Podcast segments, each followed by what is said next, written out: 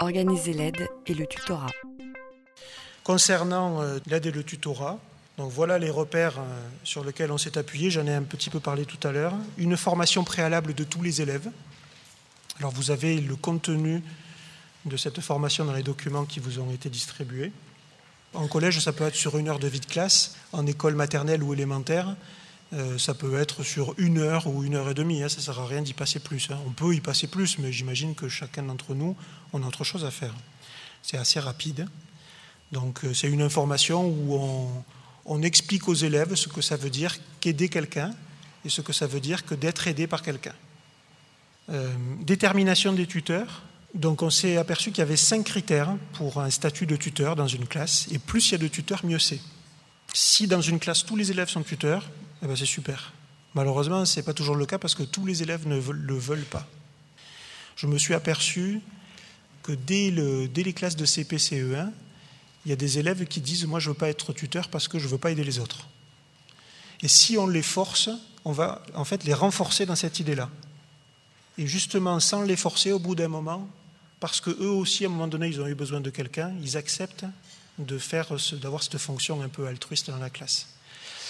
Et puis en collège et lycée, et en particulier en éducation prioritaire, il y a un autre phénomène qui est quasiment absent des écoles élémentaires, c'est des élèves qui ne veulent pas être tuteurs parce qu'ils ne se sentent pas capables de cette fonction.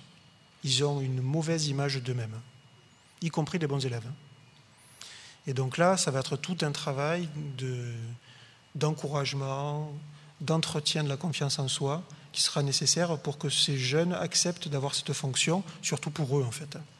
Donc les cinq critères, je crois que je vous les ai donnés sur le document, hein, pour les cinq critères qui déterminent cette fonction de tuteur, c'est avoir reçu une formation, être volontaire, avoir réussi une petite évaluation sur la formation, histoire de montrer qu'on a compris l'essentiel.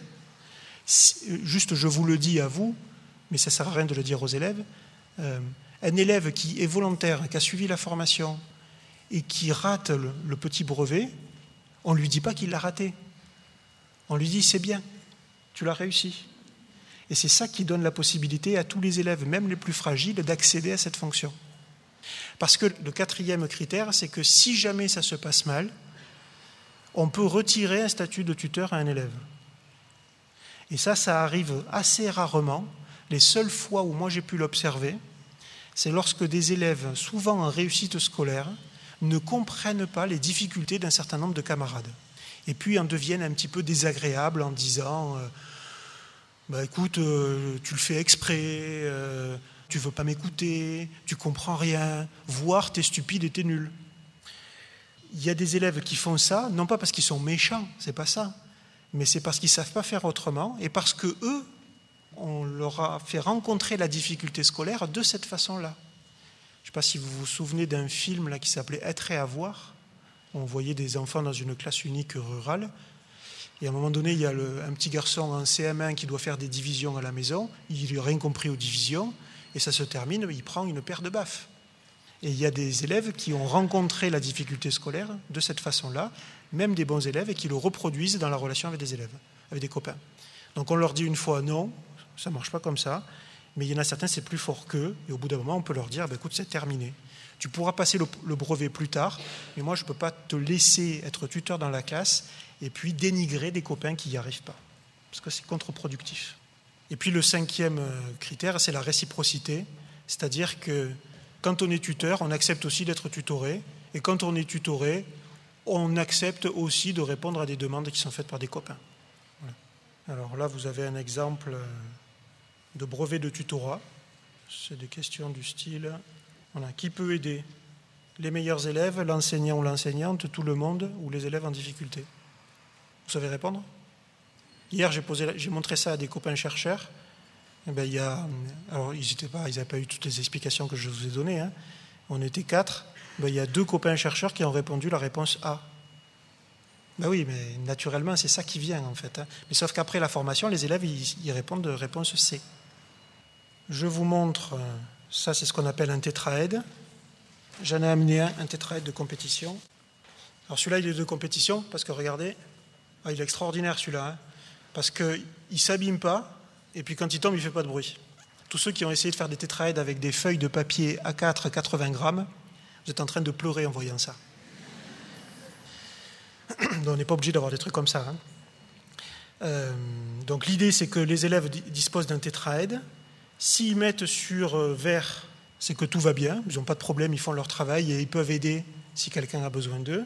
S'ils le mettent sur jaune, ça signifie qu'ils ont une question, ce n'est pas urgent, mais ils ont une question. S'ils le mettent sur rouge, ça signifie qu'ils ont une question urgente, et donc nous, en tant qu'enseignants, on peut éventuellement se déplacer. Et s'ils le mettent sur bleu, alors ça c'est extrêmement intéressant parce que ça signifie qu'ils ne veulent pas être dérangés par les autres. Ils ont besoin de rester tranquilles pendant 5 minutes ou 10 minutes. Donc, dans des classes, il y a des tétraèdes comme ça. Il peut y avoir aussi, alors il y a plein de systèmes, hein, il peut y avoir aussi ce qu'on appelle des passeports.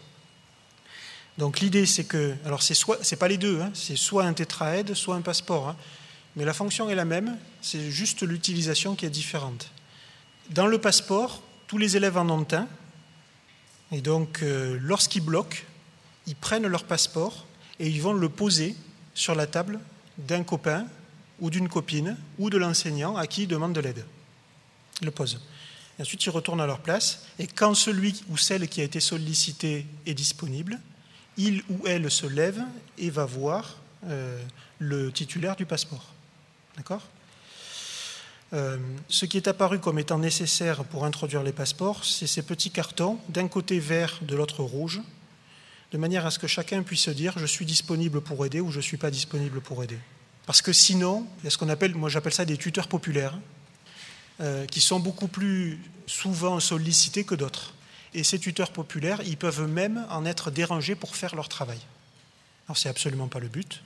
Donc un tuteur populaire peut mettre sur rouge et à ce moment-là, ceux qui ont besoin d'aide ne vont pas poser le passeport sur sa table. Et la conséquence de ça, c'est le principe des vases communicants, c'est que les tuteurs moins populaires, eux, sont sollicités. Et ils sont d'autant plus sollicités lorsqu'il y a des enseignants qui sont un peu filous, qui disent aux élèves, vous avez le droit de mettre le passeport sur ma table après avoir essayé d'obtenir de l'aide auprès d'un camarade.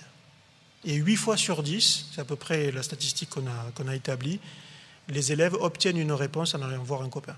Ce qui décharge énormément l'intervention de l'enseignant.